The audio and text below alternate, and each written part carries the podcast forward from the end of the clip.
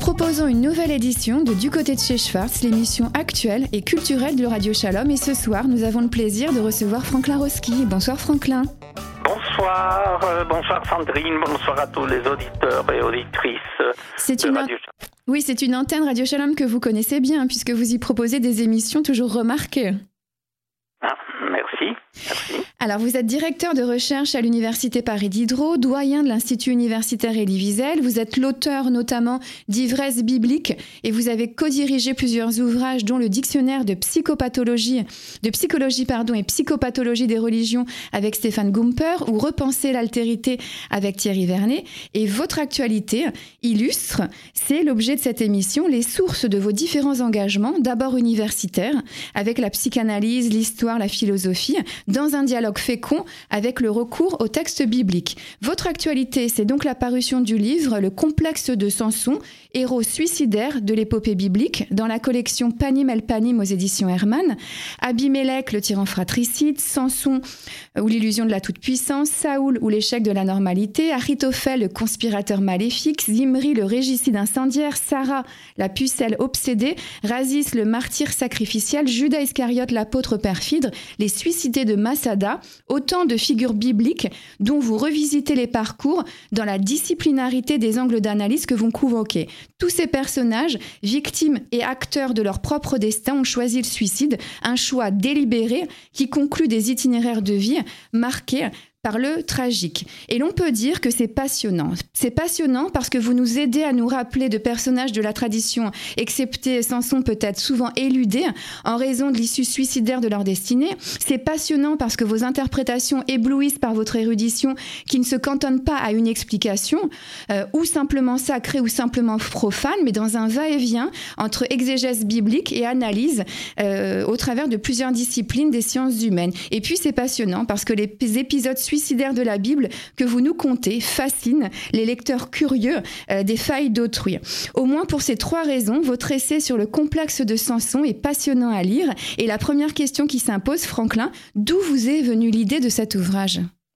L'idée de cet ouvrage m'est venue en vérité de la représentation de Samson dans la littérature à travers la, euh, les poèmes de, John Milton et à travers euh, aussi la pièce de théâtre française d'Henri Bernstein, à travers aussi les multiples films du peplon biblique, dont le plus important est celui de Cécile de Mille, euh, qui a été diffusé au lendemain de la création de l'État d'Israël sur Samson et Dalila.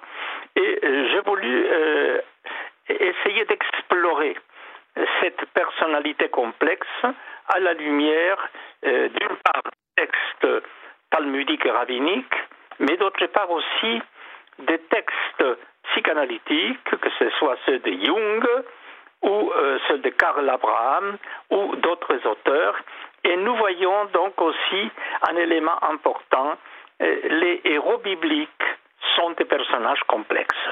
Les héros bibliques ne sont pas donc d'une seule pièce.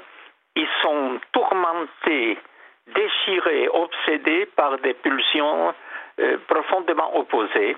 Et, et, cette complexité de l'existence des personnages bibliques, je la vois un peu partout à travers les pages de la Bible, à travers les 24 livres de la Bible. Ce sont des personnages euh, à la fois euh, admiratifs et méprisants, des personnages euh, à la fois héroïques et aussi doutants, et inquiets, et, certainement pas dans la sérénité. Et de toute évidence, nous avons affaire ici à une vision de la, de la littérature biblique. Les hommes ne sont pas simplement des images d'épinal. Alors, je vais me permettre de, vous lire, hein, Franklin, de, de, vous citer. Euh, vous écrivez Des personnages de l'Antiquité hébraïque sont allés jusqu'au bout de leur projet mortifère, un projet que la culture moderne appelle depuis le XVIIIe siècle le suicide, terme inconnu dans le monde antique et médiéval. Dans l'hébreu de l'écriture, ce mot est absent, absence qui, qui traduit un double fait, l'anéantissement de soi, ne figure dans, dans, aucun passage du Pentateuque et il n'est pas spécifiquement condamné dans les législations mosaïques. Cette interdiction pour tout être humain de porter atteinte à son existence est suggérée, mais pas ouvertement proclamée dans les sept commandements des enfants euh, de Noé. Alors pourtant, hein, les récits de suicide dans la Bible existent. Vous en citez neuf exemples. Est-ce que choisir sa mort, c'est toujours choisir sa vie? Oui, c'est évident que de ce point de vue, dans certains cas, choisir sa mort, comme c'est le cas euh, du martyr Razis à l'époque de la persécution grecque en Judée, il choisit sa mort pour donner du sens à son existence. Son existence est une existence de fidélité à la loi. Et quand la fidélité à la loi est impossible, quand la persécution de type inquisitorial s'abat sur le peuple d'Israël à l'époque de la domination grecque, Racis euh, choisit la mort dans la dignité, à la vie, dans l'opprobre. C'est donc euh, un élément important, euh, ce qu'on peut appeler la personnalité suicidaire dans certains cas. tout s'inscrit dans une certaine vision que l'être humain peut avoir de son sens, de sa valeur, de sa dignité, de sa mission. Alors vous parlez du personnage de Razis, vous commencez par Abimelech et on va en dire quelques mots si vous le voulez bien, de sa mère servante, euh, de son père qui lui donne la vie, à cet inconnu qui la lui retire, la dramatique destinée d'Abimelech aura été décidée par des femmes, on ne sait pas hein, ce que sa mère devient, on ne sait pas non plus qui lui jette cet objet qui lui coûte la vie, pourtant les femmes sont, sont cardinales, Franklin, dans sa destinée. Oui, c'est fondamental. Et je vous rappeler euh, précisément une pensée d'un philosophe auquel vous, Sandrine, avez consacré une belle, une magnifique biographie, Eliane Amado Levi qui parle ici du colonialisme mâle, qui parle donc aussi de cette euh, vision centrée sur le sexe masculin qui fait en sorte que dans certains moments de l'histoire biblique, les femmes semblent euh, disparaître, s'effacer. Et c'est précisément l'époque des juges où les seules femmes qui portent un nom sont les femmes combattantes, Déborah, Yaël, ou dans un sens tout à fait opposé, Dalila. Mais par exemple, nous ne savons rien sur la mère d'Abimelech. Nous savons simplement qu'elle était une servante. Nous savons tout sur le grand personnage qui était le père d'Abimelech. Euh, Guidon, Gédéon, grand héros d'Israël. Mais qui est cette femme? Nous ne le savons pas. De même que nous ne savons pas qui est la femme tyrannicide qui jette donc un morceau de meule, euh, et qui va fracasser le crâne d'Abimelech, mettant fin ainsi à la tyrannie de ce terrible personnage. Eh bien, euh, ces personnages ne portent pas de nom. Et Eliane Amado signalait que ces caractères anonymes reflètent la régression profonde de l'époque des juges par rapport à l'époque des patriarches. Dans l'époque des patriarches, Sarah, Rivka, Léa, Rachel, Osnat Bat Potifera, ce sont donc des figures fondamentales dans la construction de la nouvelle nation. Alors que plus tard, à l'époque des juges, on semble vivre précisément cette régression et il va falloir attendre la fin de l'époque des juges et les débuts de la monarchie pour voir la résurgence du rôle féminin dans l'histoire d'Israël. Comme vous l'exprimez, hein, c'est le fameux virilocentrisme pardon, dont parlait Eliane Amado Lévy-Valency, qui euh, peut-être euh, se voit aussi dans l'épisode de Samson, hein, qui est le point de départ de, votre travail. Une mère stérile euh, à qui Dieu promet un fils, une séductrice dangereuse, et entre ces deux femmes, deux instruments de vie et de mort qui encadrent aussi la destinée de Samson, encore une fois. Oui, c'est encore une nouvelle fois, est important de le signaler Il y a des femmes pieuses dans ce récit. La mère de Samson, anonyme, nous ne savons rien sur elle, mais elle est porteuse d'un espoir, l'espoir de donner naissance à un homme et à travers cet homme de prolonger la vie de la nation d'Israël opprimée. Et voilà donc euh, la figure de la femme vertueuse. Et en opposition à cette figure, vous avez la figure de, la Lila qui va vendre pour des pièces d'or et d'argent euh, son amant, euh, Samson, aux Philistins. Donc, les deux types de personnalités sont présentes dans le monde biblique qui ne présentent ni un portrait apologétique de toutes les femmes, ni un portrait méprisant de l'ensemble euh, du sexe féminin, mais euh, la complexité des relations, nous avons affaire donc à une pluralité de personnalités féminines, positives ou négatives, héroïques ou euh, lâches. Un concept a été forgé, c'est le titre de votre ouvrage, le complexe de Samson. Est-ce que vous pourriez nous l'expliquer en quelques mots? Qu'est-ce que ça oui, signifie Le complexe de Samson n'est pas un terme d'origine psychanalytique, n'a pas été proposé par des psychiatres, par des psychologues, par des psychanalystes. C'est essentiellement un terme journalistique.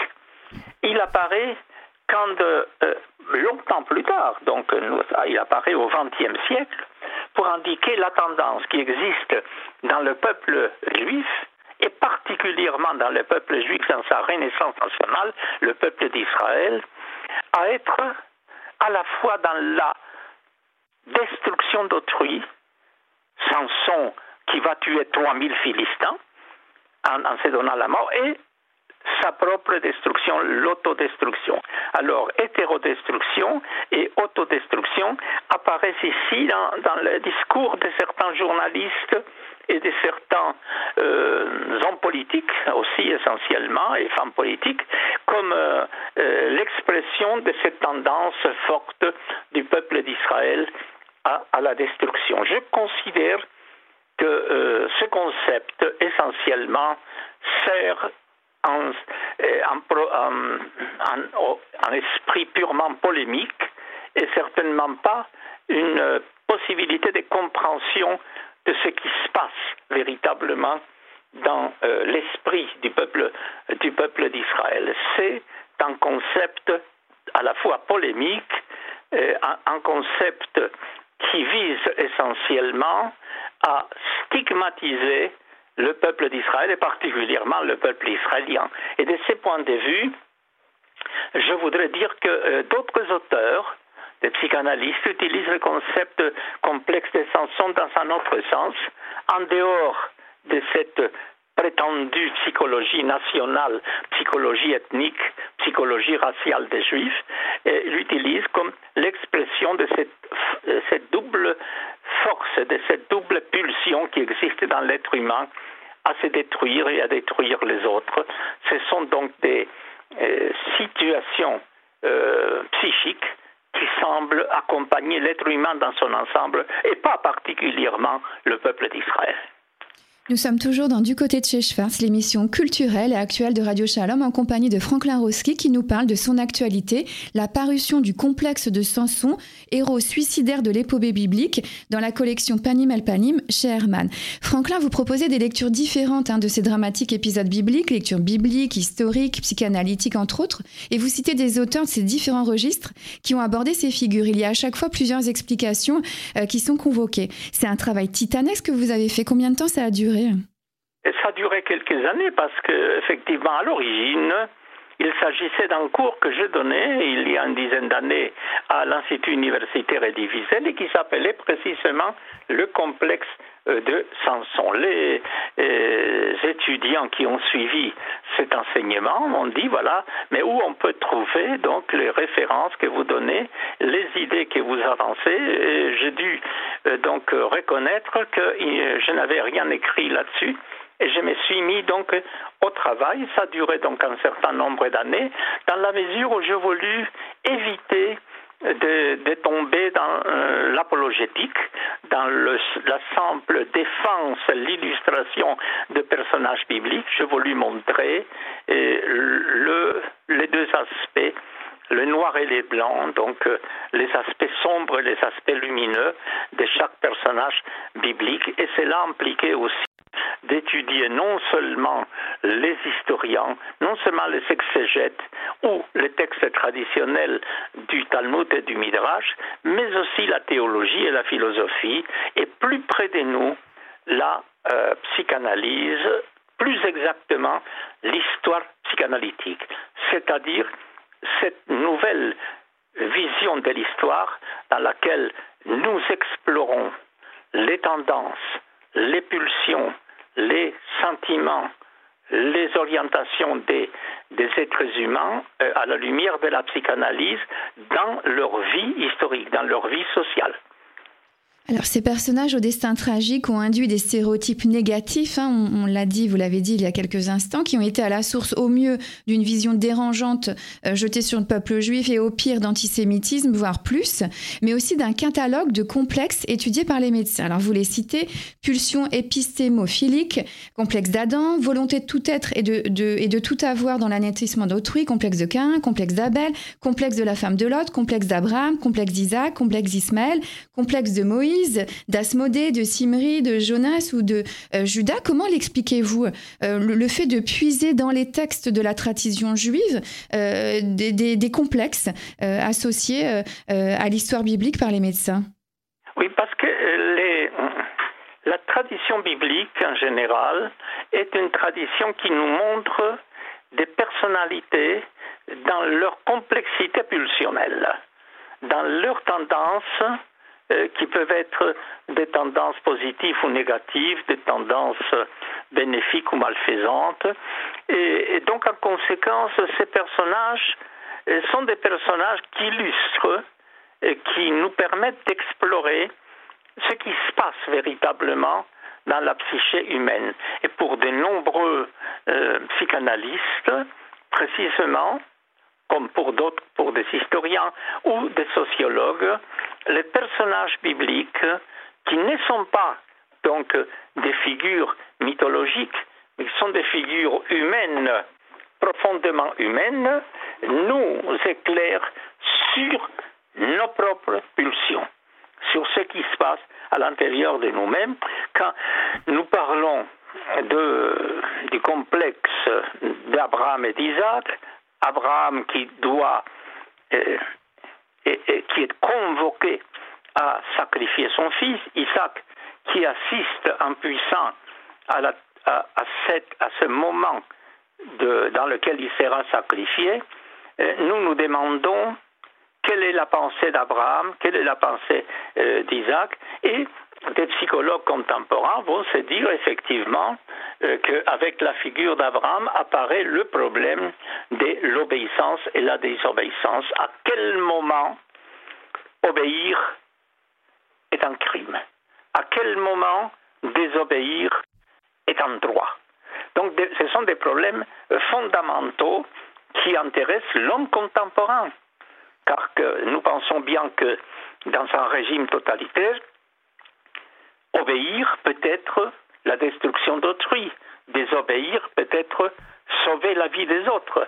Donc euh, il est important de voir comment les récits bibliques euh, nous parlent, nous, euh, nous parlent parce qu'ils sont au cœur même des tendances fondamentales de l'être humain de tous les temps et non seulement de l'Antiquité.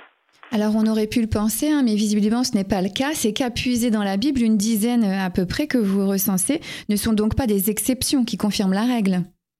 Non, oui, effectivement, euh, le monde biblique n'est pas un monde suicidaire. À chaque fois, c'est un personnage qui met fin à ses jours. Euh, à chaque fois, ce personnage est dans une histoire. Le premier, euh, c'est Abimelech au début de la période des juges. Le deuxième, c'est Samuel à la fin de la période des juges. Le troisième, c'est Saül au début de la monarchie. Le quatrième, Achitophel, c'est au milieu de la monarchie, et ainsi de suite. Donc nous voyons que ce sont des figures exceptionnelles. La société est plutôt dominée par une tendance vers la vie, une tendance vers la, résistance, la résilience, la renaissance, la résurrection, les tendances vitales, les tendances de résistance au désespoir sont les tendances dominantes de la société biblique. C'est seulement euh, certains, certains individus, à certains moments, vont glisser vers la tentation du néant. Et c'est votre préface, hein, et tu choisiras euh, la vie, d'après le Deutéronome. Est-ce que finalement, c'est pas le thème général euh, qui euh, lie tous les chapitres de votre étude? Oui, effectivement, et je voudrais donc citer ici ami et collègue, le professeur Henri Atlan, qui a consacré un, très beau texte dans le cadre du colloque des intellectuels juifs de langue française à cette question de la pulsion des vies et de la pulsion des morts, dont il trouve précisément les racines dans les textes du Deutéronome. Tu choisiras la vie, cela apparaît donc aussi comme la possibilité pour l'être humain de se développer, donc le refus de la fatalité du désespoir, de la fatalité de sombrer dans euh, euh, le néant. Donc, euh, il y a deux tendances dans l'être humain, comme le disait le Deutéronome, la vie et la mort, et comme le disait plus tard Freud dans, en 1921, dans Au-delà du principe du plaisir, il y a une pulsion de vie, il y a une pulsion de mort. Les deux pulsions sont présentes dans l'être humain. La tradition d'Israël nous montre que euh, face à ces deux pulsions, nous ne sommes pas des marionnettes euh, dominées par des forces invisibles. Nous avons une conscience et une possibilité d'agir. Quand nous choisissons la vie, ce n'est pas simplement euh, suivre le mouvement dans l'indifférence, c'est un acte positif. Quand l'être humain choisit la mort, c'est aussi comme résultat de ses propres tendances, de son propre désir et certainement pas d'une fatalité qui s'impose à lui. Et c'est un message positif qui fait du bien aussi en ce moment, puisque beaucoup d'entre nous, eh bien, ont le moral un petit peu bas en raison de la pandémie. Et euh, euh, contrairement à ce que certains pourraient penser avec le titre Un héros suicidaire de l'épopée biblique, c'est un ouvrage euh, qui fait du bien à lire, et notamment en cette période. Alors justement, Franklin, d'après vous, à qui se destine votre ouvrage? Un, public plutôt d'érudits, au grand public, à des juifs, des non-juifs? À qui? Bon, en premier terme, euh, ce type de questions n'intéresse pas seulement les juifs. Elles intéressent l'ensemble du lectorat parce que ces personnages sont des personnages qui ont un caractère universel. Samson n'est pas simplement un héros de l'histoire d'Israël. Il est un personnage qui exprime les tendances dominantes de l'être humain de tous les siècles et de tous les lieux. Donc je me, je me dirige, je, m'adresse à la totalité euh, des lecteurs juifs, chrétiens, agnostiques, euh, musulmans, etc. Et je m'adresse un public à la fois des lecteurs euh, érudits, euh, des spécialistes d'histoire, de psychanalyse, des sciences humaines, de théologie, de philosophie, mais aussi au grand lectorat. J'avais euh, pris le plus grand soin d'éviter un jargon qui serait incompréhensible pour le public, parce que je pense qu'une des missions d'un chercheur, d'un enseignant contemporain dans les sciences humaines, c'est aussi d'offrir le résultat de ces recherches et de ces réflexions au grand public dans un langage compréhensible pour le grand public. Il y a une question classique hein, pour conclure, mais non moins difficile dans cette émission. Si en une ou deux phrases, vous deviez donner l'envie aux auditrices et aux auditeurs de Radio Shalom de lire votre ouvrage, qu'est-ce que vous leur diriez? Et moi, je les dirais qu'aujourd'hui, dans ces temps où on parle de terrorisme, on parle d'une vision suicidaire de la société qui domine dans les milieux les plus fanatiques, il est important de voir quelles sont les racines de cette tendance dans le monde antique et comment la tradition d'Israël, la tradition des sages et des philosophes d'Israël réagit face à ces tendances mortifères en proposant une civilisation de la vie face à la civilisation de la mort. Merci infiniment, Franklin Roski, d'avoir euh, accepté d'évoquer avec nous sur l'antenne de Radio Shalom la parution de votre dernier livre, Le complexe de Samson, héros suicidaire de l'épopée biblique, dans la collection Panim El Panim des éditions Hermann. Un livre, évidemment, hein, que l'on ne peut que recommander pour son érudition éblouissante et qui, en même temps, est, offert dans un style accessible à tous. Donc, une lecture hein, à, recommander euh, pour soi et à offrir euh, vivement. À très bientôt, Franklin, et merci. À très bientôt, euh, à très bientôt Sandrine, et merci pour votre accueil.